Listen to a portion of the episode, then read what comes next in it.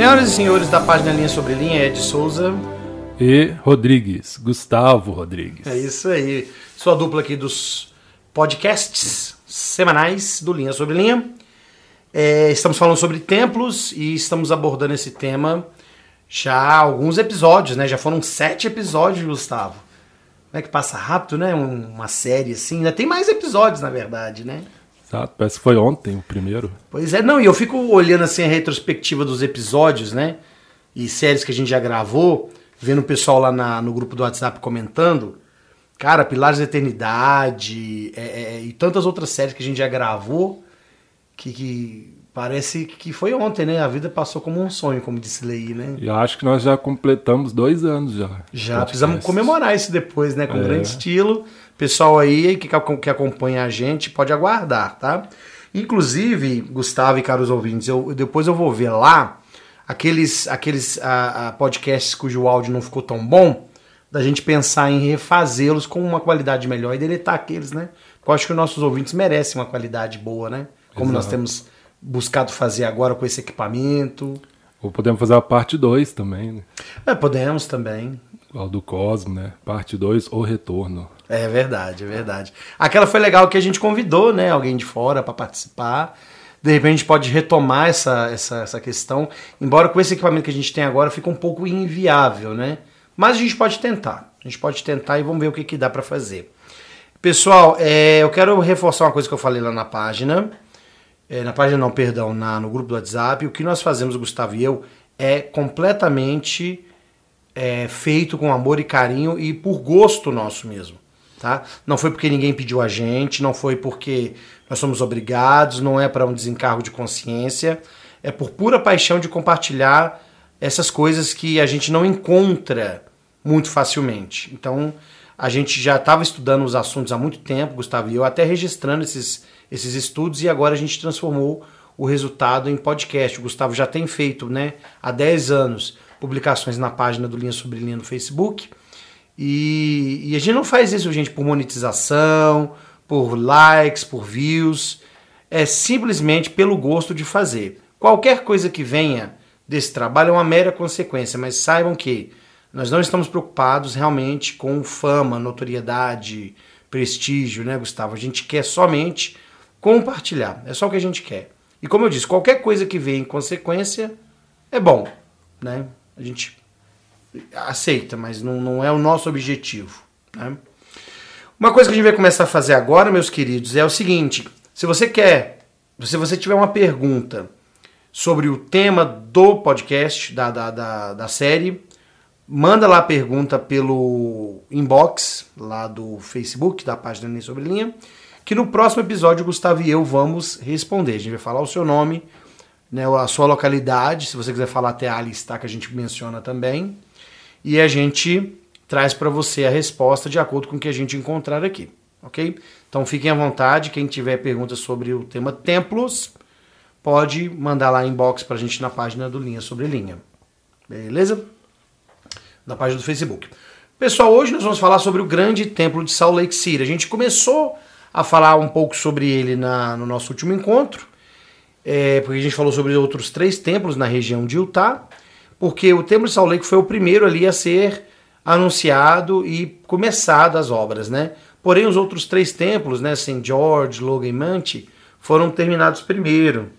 E aí a gente vai falar agora sobre alguns dados do Templo de Salt Lake, curiosidades e o mais legal, galera, simbolismo, que vai ficar por conta do nosso Robert Landon brasileiro, Gustavo Rodrigues, que vocês sabem que ele ama, adora símbolos. E a gente tem aprendido a gostar dos símbolos também por causa desse trabalho impecável que ele faz. Então eu vou falar sobre alguns dados históricos, algumas curiosidades, já passo a bola para ele. Obviamente ele vai também fazer os comentários e a gente é, vai trazer isso para vocês então. Vamos lá. Primeiramente, o Templo de Salt Lake foi anunciado em 28 de julho de 1847. Foi quando o Brigamian né, pegou a bengala dele e bateu no chão dizendo aqui será o templo de nosso Deus. E ali John Taylor foi lá, pôs uma estaca, né? E aí aquilo ali passou a ser o local, né? O marco zero, por assim dizer. A abertura de terra foi é, aconteceu somente seis anos mais tarde, no dia 14 de fevereiro de 1853. Né? Então, da, da, do anúncio até a abertura de terra, houve um tempo. Né? Hoje em dia é a mesma coisa, os tempos são anunciados e a abertura de terra nem sempre se dá de forma rápida. Eu sei que o tempo de Salvador foi relativamente rápido e o de Brasília também. Mas, por exemplo, de BH foi anunciado, tem o quê? Já deu um ano? Não, foi. É, vai dar um ano já, né? Foi outubro do ano passado? Ou foi hum. em abril do ano passado? É, não lembro. Eu também não vou lembrar, não, gente. Desculpa. Apesar de ser o tempo da minha cidade, eu não vou lembrar. Mas já, vai, vai, já deu um ano. E a abertura de terra ainda nem foi anunciada. Então é normal isso acontecer. O templo de Salt Lake demorou aí seus seis anos para começarem as construções. É, aí vocês sabem né, que a obra ela foi muito lenta, muito morosa, por várias questões. Vamos lá. Primeiro, é no território novo as pessoas precisam construir suas vidas. Né? Isso significa que elas precisavam prover para sua família. E vocês devem se lembrar que é, outros santos de outras localidades dos Estados Unidos e também de outras partes do mundo eram convidados para ir para o território de Utah para popular o território e compor ali o corpo da igreja. Né? É, as pessoas que trabalhavam no templo eram todas voluntárias, a maior parte delas tanto homens como mulheres. E é interessante, ouvintes e Gustavo, que o pessoal que ficava ali naquela região, eles eram divididos em, em, em, grupos de trabalho. Então, por exemplo, esse grupo aqui é como se fosse aquela limpeza da capela que o povo faz, né? Cada grupo vai limpar num dia e tal, e lá também era assim, cada grupo ia trabalhar no templo um dia. Então as pessoas doavam esse dízimo, por assim dizer, para a igreja para construir o templo, os homens na parte braçal e as mulheres na parte de decoração e por aí vai. Houve atraso, né? O primeiro significativo atraso que teve foi quando houve uma ameaça do, do governo dos Estados Unidos, né?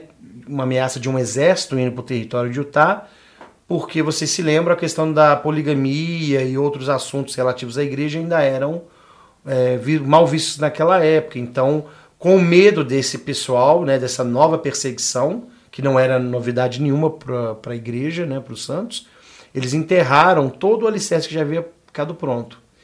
E aí esse alicerce ele só foi descoberto ali de dois, três anos depois. Olha só, pararam a obra, dois, três anos depois que viu que estava tudo ok, eles retomaram e, e, o presidente Yang viu que tinham problemas com o alicerce e mandou refazer tudo, né? A obra né, foi, foi atrasada porque precisava transportar as novas pedras, né, o granito, com a construção de uma ferrovia. Isso foi é, mais lento ainda o processo, por quê? Porque precisava de mão de obra para construir a linha férrea. Então os homens que trabalhavam no tempo foram o quê? Deslocados para trabalhar na linha férrea. Ao passo que essa mesma linha férrea e essa morosidade que foi implicada na construção do templo foi positiva porque essa mesma rodovia, essa ferrovia, perdão, ajudou no transporte das pedras. Então, assim, se teve problema de atraso por um lado, teve a, a, a solução de como essas pedras viriam é, para o templo através dessa linha férrea. E é interessante porque, em alguns momentos, essa lentidão não era por conta de, de, de fatores externos, eram os próprios membros que estavam fazendo mais devagar. Então, às vezes, os líderes precisaram apressá-los. Então, chegou vezes disso acontecer também, de haver essa, essa pressa aí. A pedra de cúpula foi colocada no dia 6 de abril de 1892. Aqui o presidente Brigham já tinha falecido, né? Inclusive Brigham tinha falecido e o sucessor dele, John Taylor, também. E aí já estávamos já com Wilford Woodruff, né, como presidente da igreja, é, para fazer essa celebração. E a dedicação se deu no dia 6 de abril do ano seguinte, 1893. E foi uma festa só, né? Foi uma, uma baita de uma celebração. Agora eu queria contar algumas curiosidades para vocês. Vamos lá. Curiosidade número 1. Um. A área onde fica a Praça do Templo de Salt Lake, curiosamente, é a mesma do terreno do Templo de Herodes. São 200 metros de cada lado. Então, se você for hoje na área onde ficava o templo de Herodes e for hoje na praça do templo, Temple Square, você vai ver que as medidas são a mesma. Curiosamente, são os mesmos 200 metros de frente e nas laterais e o fundo. Ah, É. Interessante, né? É, Lourenço Snow, que viria a se tornar o próximo presidente da igreja, né, que sucedeu o presidente Wilford Woodruff, foi o primeiro presidente do Templo de Salt Lake. E é interessante porque foi construído um aposento para ele dentro do Templo de Salt Lake, para que ele pudesse ficar ali, né, não precisasse sair do templo e dali ele pudesse coordenar todo o trabalho do novo templo, né? Que precisava mesmo, porque era um baita de um templo, né? Então era a casa do Senhor e a casa do Lourenço Snow. É, era a casa do Senhor com letra com S maiúsculo e a É. casa do Senhor com S minúsculo. Lourenço Snow. É. E vocês sabem que tem ali uma curiosidade envolvendo o presidente Snow e o templo de Salt Lake, né? Que é a visão que ele tem de Salvador, Jesus Cristo. Ele contou para neto, bisneta, né? Isso. Inclusive apontando o local onde ele tinha visto, né? Ele viu Salvador lá. Olha só. E não foi nem na sala celestial, não foi na, na- na- no Santo Santo dos Santos, Santos. que já existia, né? Mas foi num determinado corredor ali mesmo no templo. Né? Então, assim, ah, às vezes preciso de um local específico. Não, o templo é o local É a específico. casa dele, é a casa do Senhor. Ele passa por onde ele quiser, É né? todo ali a casa dele. né? Os corredores, onde for, batistério, qualquer cantinho lá, cozinha, o que tiver, é a casa do Senhor. E tudo ali é um espaço sagrado. Achei muito, muito curioso isso dele ter um quarto, né, um aposento para ele lá. É, uma outra curiosidade é que o presidente Brigham Young cogitou a construção de um altar de sacrifício dentro do templo de Salt Lake. Uau! É, eu vou depois compartilhar a fonte com vocês, mas ele abortou essa ideia, ele não foi com ela para frente. Mas ele queria construir um altar de sacrifício no templo de Salt Lake. É, outra curiosidade é um fosso numa das torres, né, que ficou completamente vazio durante anos, e o presidente Brigham Young pediu para que fosse feito assim e deixado assim. O que viria mais à frente ser o elevador, né, que hoje serve ali o templo de Salt Lake. Curioso também, né? Como que no ano como era, né, os anos 1809, 1800, né, a segunda metade do século XIX, você nem imaginava que um equipamento desse pudesse ser construído. Mas ele é um profeta, ele pensava além do seu tempo, né? E o dom de visão ele podia ter, né? Ele, é era, ele era um vidente. Eu achava que essa história não era verídica, não. É, então, é aquela questão, né? Existem histórias e histórias. É, algumas coisas a gente consegue rastrear e chegar na fonte e dizer, não, realmente isso é verdade. Outras não. Mas como a gente também não pode aqui afirmar que tudo que, que, que eu estou dizendo aqui de curiosidade é 100% verdadeiro, algumas coisas estão lá nas referências que eu vou deixar, outras não. Então, essa do fosso aí é, é uma dessas informações, né? Mas, enfim, é uma curiosidade interessante. Mas tinha o fosso lá, deixaram o espaço. É, porque eram. o- o- as torres, a gente vai falar sobre as torres do Templo Salteiro, que elas têm uma função. A maioria delas tem escadas, né? Para que você possa subir de um andar para o outro. Agora, há quem diga que havia essa, essa torre aí. Olha, Luiz, que mora em Salt Lake, ou outra pessoa, quiser falar aí do, do- da veracidade por trás dessas informações, fiquem à vontade, viu, gente? Aqui não é um círculo fechado, não. Aqui o círculo é aberto. É, o Luiz é nosso correspondente para assuntos, é, Mormons em Salt Lake é, City, né? assuntos Salt Lakeanos. É, exatamente. E é- obrigado aí não só a ele, a todos os outros, né, que contribuem aí com, a, com os comentários e, e- e que trazem novas informações para nós. Então tá, William Ward, que trabalhava na construção do templo, ele deu uma entrevista para o Deseret News e falou o seguinte, aí depois o Gustavo vai entrar no mérito disso que tem a ver com simbolismos, né? Ele falou o seguinte, Brigham Young desenhou um esboço do templo e disse a Truman ou Angel o seguinte: haverá três torres ao leste, representando o presidente da igreja e seus conselheiros, e três torres ao oeste, representando o bispo-presidente e seus conselheiros.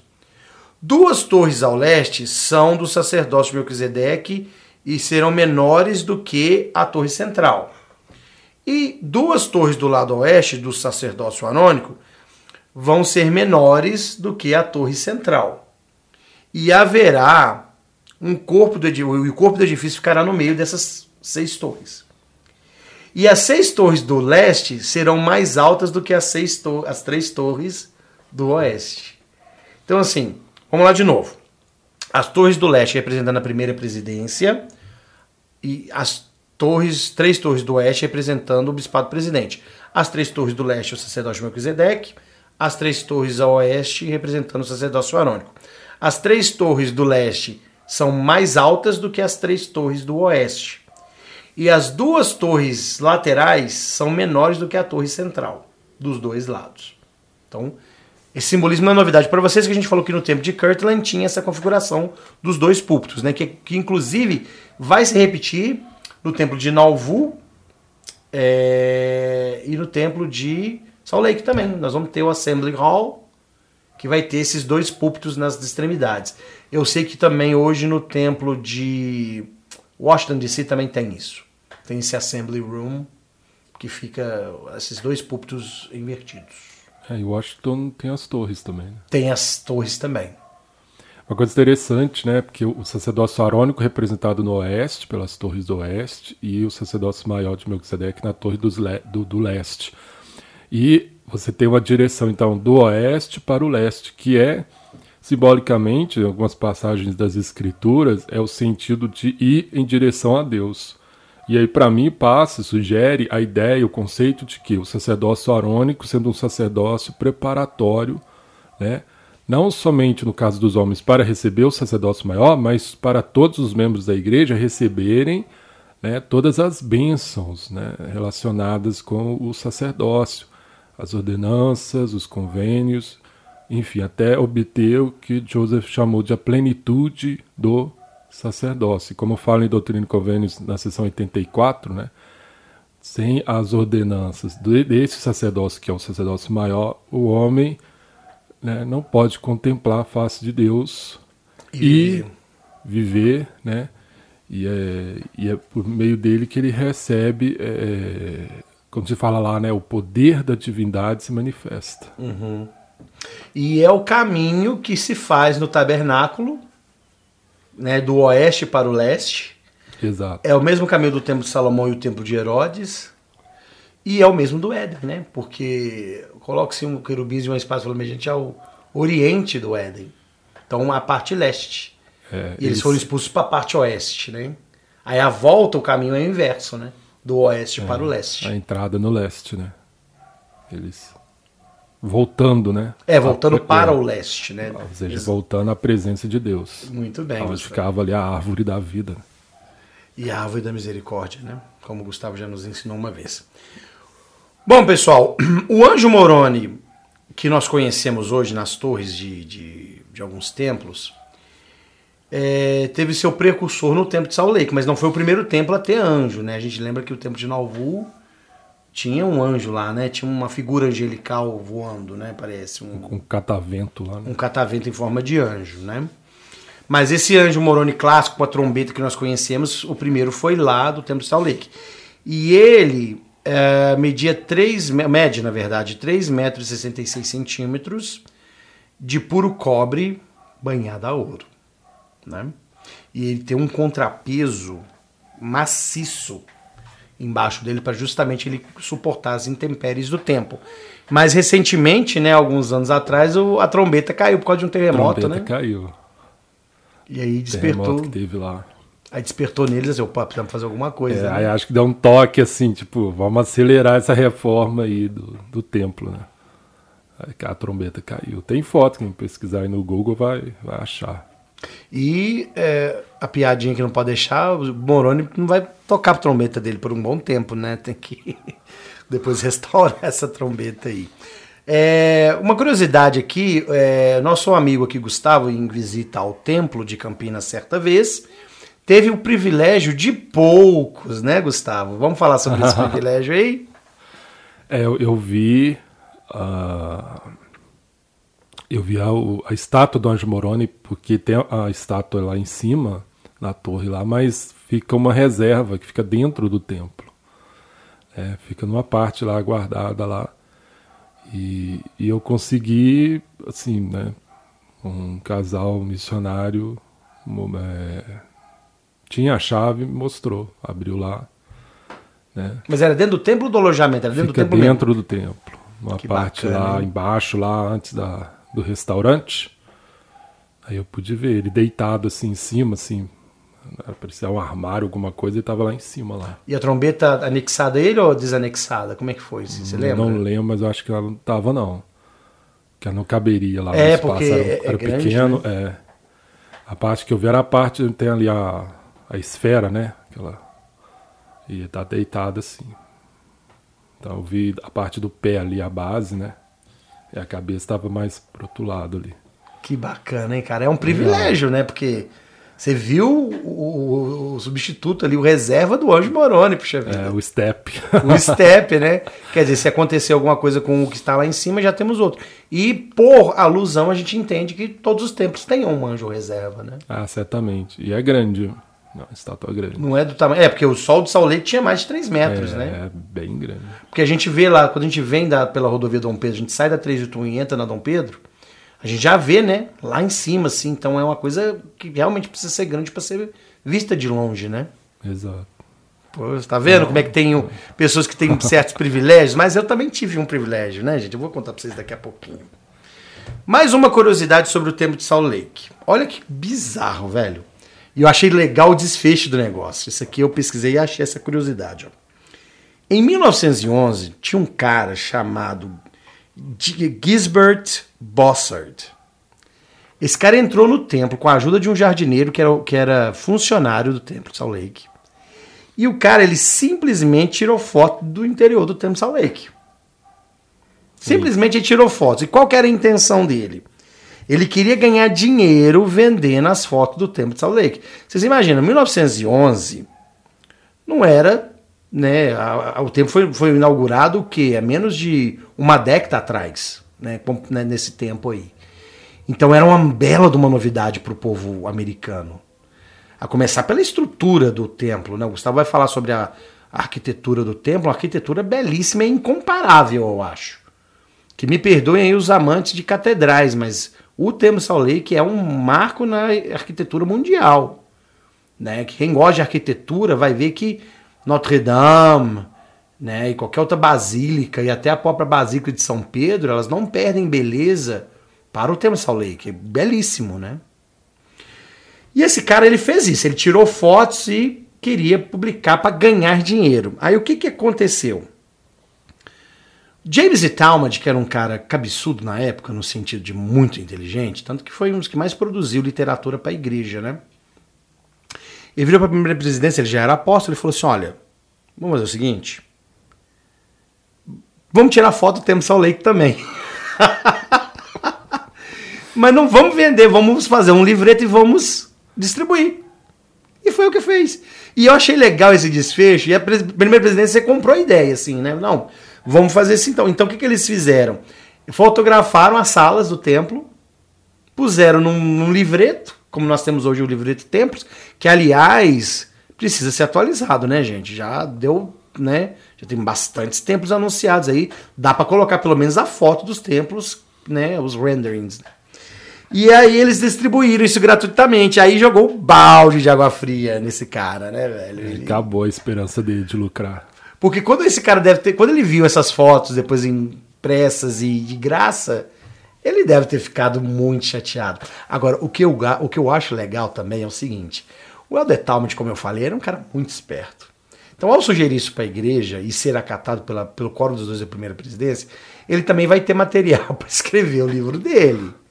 Né? Então ele, obviamente, ele tinha acesso a todas as salas do templo e isso também foi muito bom para para a igreja, né? Para não, né? Existe a diferença do secreto e do sagrado, né? E a igreja queria deixar claro isso.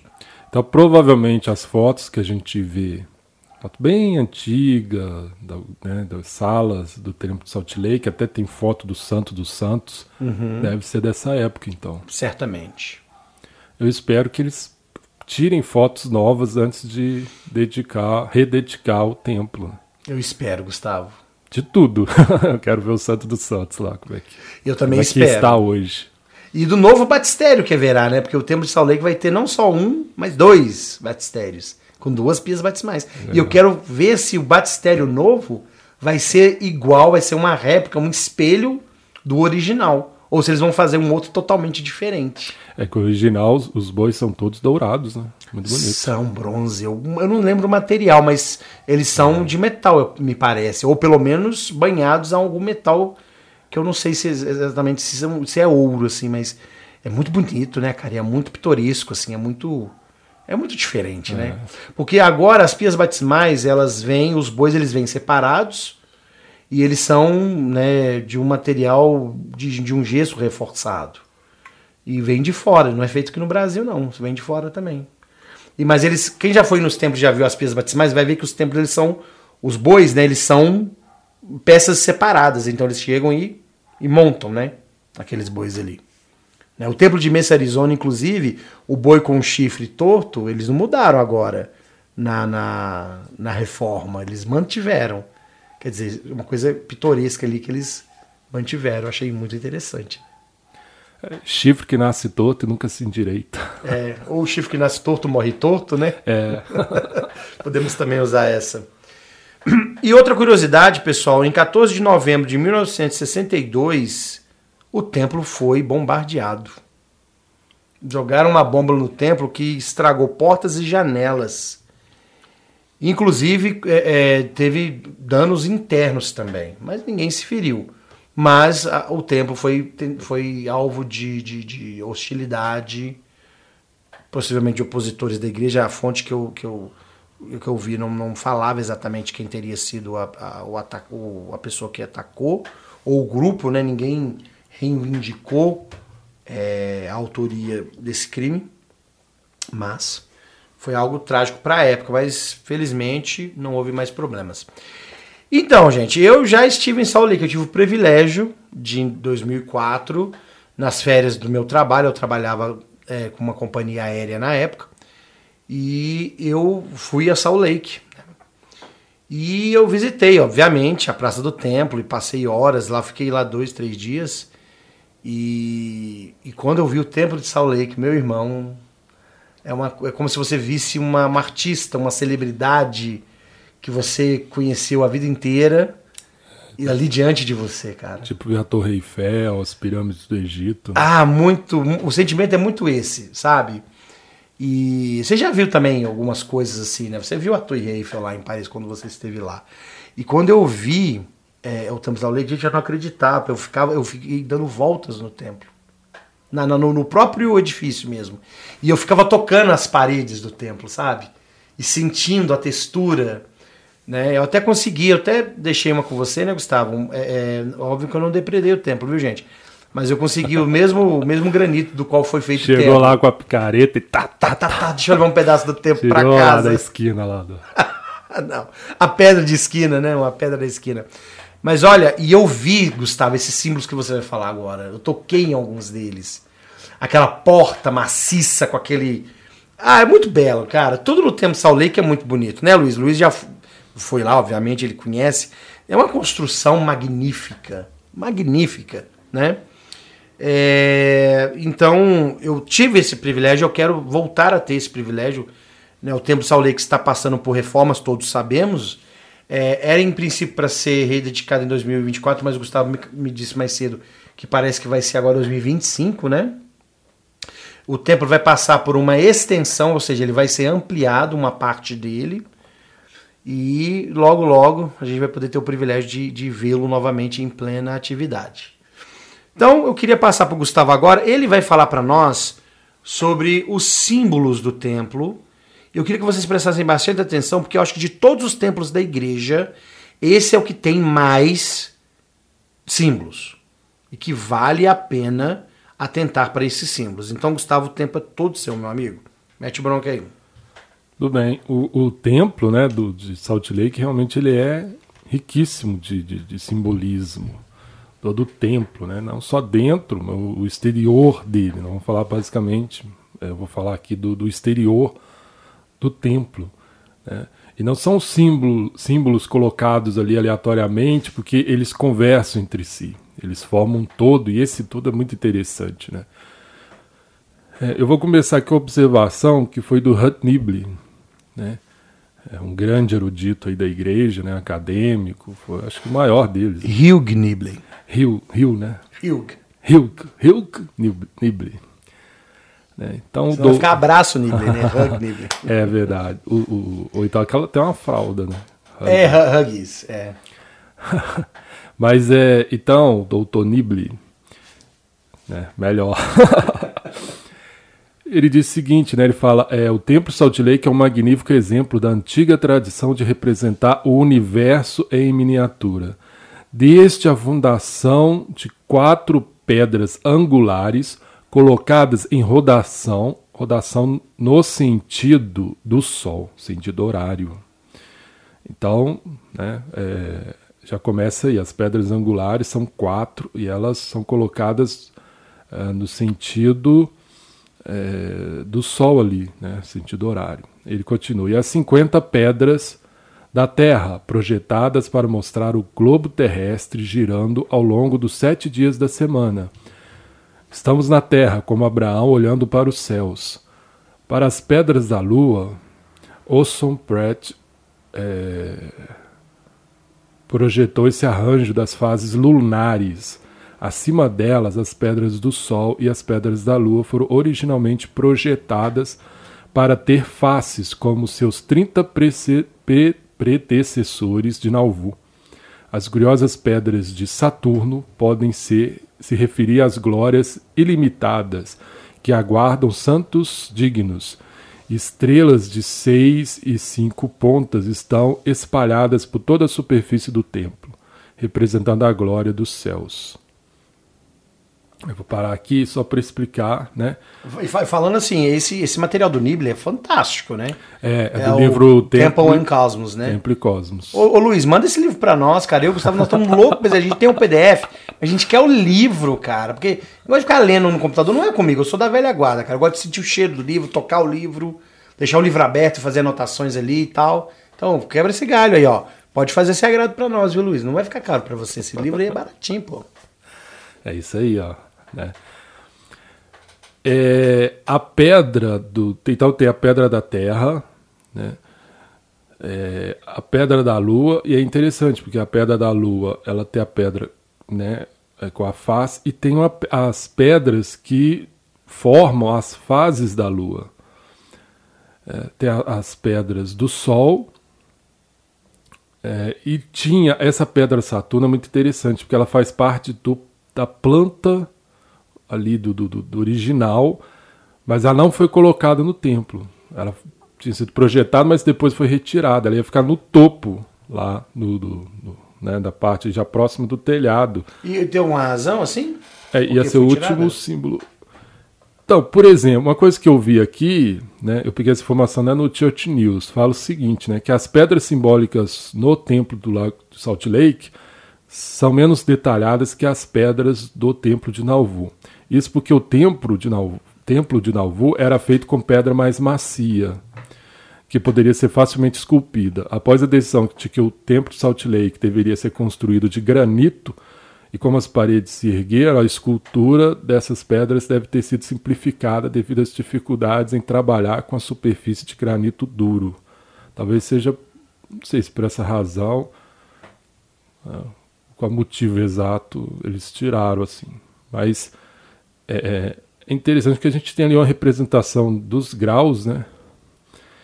E, e, e, eu creio que Saturno teria essa representação da exaltação mesmo, uhum. né? a exaltação na vida celeste. Então, além do Sol, você tem essa pedra de Saturno.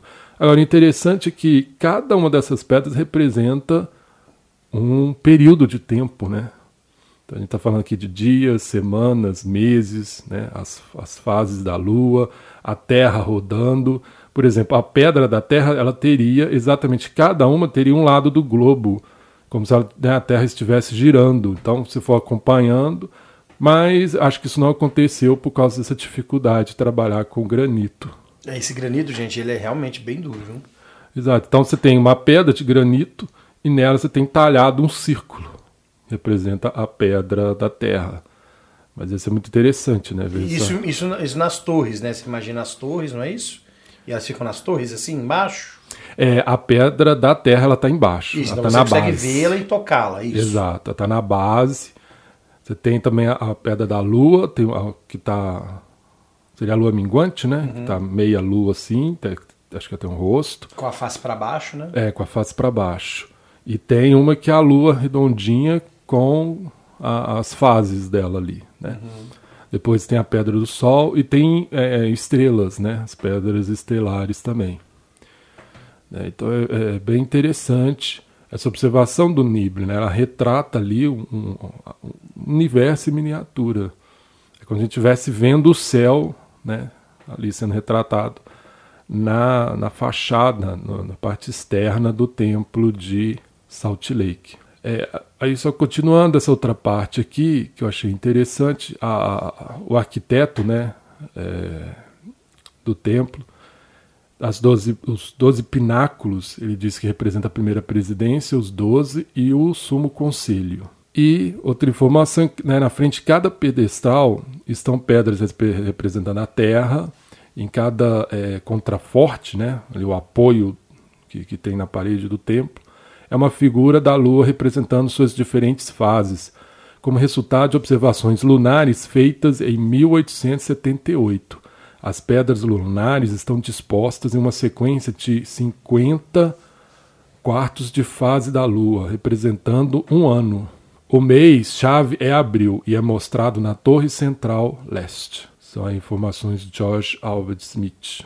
Então é interessante essas fases, né? Você tem a semana, você tem o ano, para mostrar essa ideia. As fases da lua, né? se a gente for observar, ela representa as fases ali, até do, da vida, do progresso humano, né? Nascer, crescer, morrer, né? E depois renascer, né? ressuscitar. Né? Então a lua pode representar isso, como também a, a- você sair da escuridão e para a luz, porque a lua começa ali, né? você só vê um risquinho ali, e quando você vê, ela já está metade iluminada, até que ela chega na lua cheia, que ela está totalmente iluminada, né? Então, como fala lá em Doutrina e Convênios, né? Aquele que recebe mais luz e persevera na luz, né? Recebe mais luz até o dia perfeito. Então, tem esse simbolismo aí. É um outro ponto interessante, é, citado pelo próprio engenheiro, é, arquiteto do templo, que é o Truman Angel. É, ele falou a respeito do símbolo da ursa maior. Tem uma parte na parede do templo, né, parte externa, em que as estrelas da constelação da Ursa Maior estão representadas lá, formando a constelação da Ursa Maior. É, e ele explicou o seguinte, né, ele falou que é, a Ursa- sobre a Ursa Maior, né, o significado é que os perdidos podem se encontrar pelo sacerdócio. Né, assim como os antigos usavam para encontrar o centro móvel dos céus giratórios embora planejados em alguns detalhes, né, não foram realizados. Isso mostra né, que havia uma flexibilidade a respeito dos símbolos. Mas o que, que ocorre com a, estre- a ursa maior? Eu acho esse símbolo muito bonito. Por quê? É, a ursa maior, ela, as pessoas usam ela para traçar uma linha e achar a, a estrela polar. E por que a estrela polar é importante? Porque a estrela polar ela é a única estrela fixa. Enquanto o céu todo está se movendo, ela é fixa. Então a pessoa consegue se localizar fácil por ela, porque ela não, ela não se desloca. né? É, até o presidente Hinckley tem uma citação dele que ele fala sobre isso. Né? Ele falou: toda noite, como muitas gerações de meninos antes de nós, delimitávamos a ursa maior, acompanhávamos a cauda até o corpo para encontrarmos a estrela polar. Viemos a conhecer a constância dessa estrela. Com o movimento giratório da Terra, as outras estrelas pareciam mover-se à medida que a noite passava, mas a estrela polar mantinha sua posição alinhada ao eixo da Terra. Por causa dessas contemplações da infância, a estrela polar veio a significar algo para mim.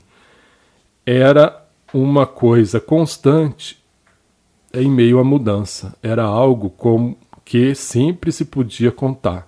Algo seguro, uma âncora no meio do que parece um firmamento volúvel e instável. Ou seja, a gente Hinckley, né, explicou aí um, um, o simbolismo, né? Estrela maior. Eu vejo ela como um símbolo de Cristo, aquele que é constante. Embora todas as coisas sejam mudáveis, sejam, né? É, estão sempre alterando, o Senhor é o mesmo, ontem, hoje e sempre. Então a ursa maior, como explicou o arquiteto aqui do, do Salt Lake, né, do templo, o, o Truman Angel, ele, ele diz que representa o sacerdócio. Porque o sacerdócio, a missão dele é nos conduzir a Cristo por meio das suas ordenanças, é, revelações, convênios. Então a ursa maior tem esse simbolismo de representar o sacerdócio. Por isso ela está também lá colocada no templo de Salt Lake. Alguns outros templos também ela aparece. Mais uns dois templos, acho que o Interquarters tem a, a estrela. Então a gente tem a ursa maior, tendo esse simbolismo, né? Falamos aqui do sol, das estrelas, da terra, né? Outro simbolismo que eu acho bem interessante também é chamada a pedra da, da nuvem. É uma nuvem tem um desenho do nuvem, parece desenho mesmo de, de criança, assim, desenho animado, né? Nuvem com uns raios saindo da nuvem, assim. E tem, lógico, uma, uma explicação para ela, né? A explicação é que a, a, essas pedras estão mostrando raios de luz passando, segundo o arquiteto do templo, ele descreveu como a luz do evangelho dissipando as nuvens de superstição e erro. Então é né, realmente ali a, a, verdade, a luz, né, a glória de Deus ali, revelando a verdade, né, para que a gente não fique nas trevas. Muito bem, é, um outro símbolo, né, também explicado, é, também foi explicado, é, há uma pedra mostrando duas mãos é, no comprimento, né, um aperto de mão ali entre duas mãos, né? E o Elder James e disse que isso faz referência à irmandade, né? A oferta gratuita da mão direita do companheirismo. É um símbolo também do convênio, né? De fazer convênio. Tanto é que hoje em dia, quando a gente fecha um contrato, duas pessoas, elas apertam a mão, né?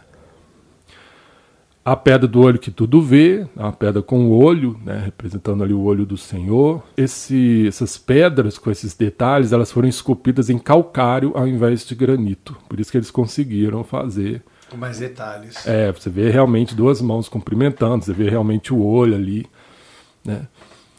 É, e o arquiteto Angel, Truman Angel ele disse que as pedras do templo elas foram baseadas após intenso estudo das escrituras, particularmente do Velho Testamento, feitas pelo presidente Brigham Young. Então esses são né, os simbolismos, assim, um resumo né, dos simbolismos que a gente encontra olhando, né, seja foto lá pessoalmente, o templo de Salt Lake, como o Nibley falou, é um cosmo em miniatura. E cada pedra, cada símbolo tem uma verdade, uma mensagem a ser transmitida, e quando a gente junta o todo ali, né, a gente consegue ver que há uma mensagem central, geral, e certamente relacionada ao plano do Senhor. O Templo Salt Lake, portanto, queridos ouvintes, é um símbolo em si mesmo, né? Já logo no exterior. E o interior dele é belíssimo, né? O estilo clássico, né? Da mobília, dos móveis e, e, e, alguns desses símbolos que o Gustavo falou também estão presentes dentro do templo, né? O olho que tudo vê também. Em uma das salas de ordenança ele está lá. Esse símbolo também da mão, como símbolo do convênio também, está em algumas das salas lá, não lembro qual é. E na sala celestial tem um símbolo lá muito, muito peculiar né, de, um, de uma mulher né, sendo representada ali. Que a gente já falou, inclusive, no caso o Gustavo já falou na, no grupo do WhatsApp e também no, no, no, no, no Linha Sobre Linha, né, na página, né? Eu ainda vou falar. Ah, você vai falar também? Ok. Pretendo falar sobre ela, porque é realmente instigante, né? É, porque tá ali, né? Uma figura feminina. É, parece uma, uma, uma deusa grega, um, é. uma ninfa, né? É interessante. Então aguardemos para ouvir do Gustavo ou ler né, os comentários dele futuramente. Muito obrigado, Gustavo, por seus comentários, suas contribuições aí nos símbolos são realmente fascinantes. Eu gosto muito do Templo Salt Lake. Ele também tem ameias, né? Como se fosse um castelo, tanto nas torres quanto no corpo do, do edifício, né? Então lembra mesmo um castelo gótico. É muito bonito, eu acho. Eu acho fantástico. É ele e o Templo de Washington. São dois templos que, que, que eu já vi, que eu já visitei pessoalmente, que eu tenho, assim, um amor, um, assim, uma admiração tremendos por essas duas figuras arquitetônicas aí. Obrigado, ouvintes, mais uma vez por, por estar conosco nesse momento. É, se tiver perguntas sobre templos, manda lá, inbox para nós na página sobre linha no Facebook, ou também do, do Instagram, né? Você pode mandar inbox também pelo Instagram. Também, também tem essa função, né? A partir do próximo episódio, a gente vai falar sobre os outros templos, né? Então, no episódio que vem, que é o episódio 9, nós vamos falar sobre templos fora dos Estados Unidos, os primeiros templos fora dos Estados Unidos. E aí a nossa jornada continua, tá? Não vai acabar no, no próximo episódio, não, tá bom? Eu sou Ed Souza, muito obrigado por sua presença, bye bye. Ed, obrigado mais uma vez, obrigado por essa sua pesquisa, do, pela né, história do templo, as curiosidades. Obrigado, caro ouvinte. Contamos com você, né, conosco no próximo episódio. Quem, é, por, acaso, está ouvindo o podcast, se houver, e não, não conhecer ainda a página, é só acessar facebook.com barra linha sobre linha, tudo junto, ou Instagram, que é instagram.com barra linha ponto sobre ponto linha. São os nossos né, os canais aí que a gente tem. E a gente conta com vocês aí participando, comentando, mandando perguntas. Então até a próxima. Até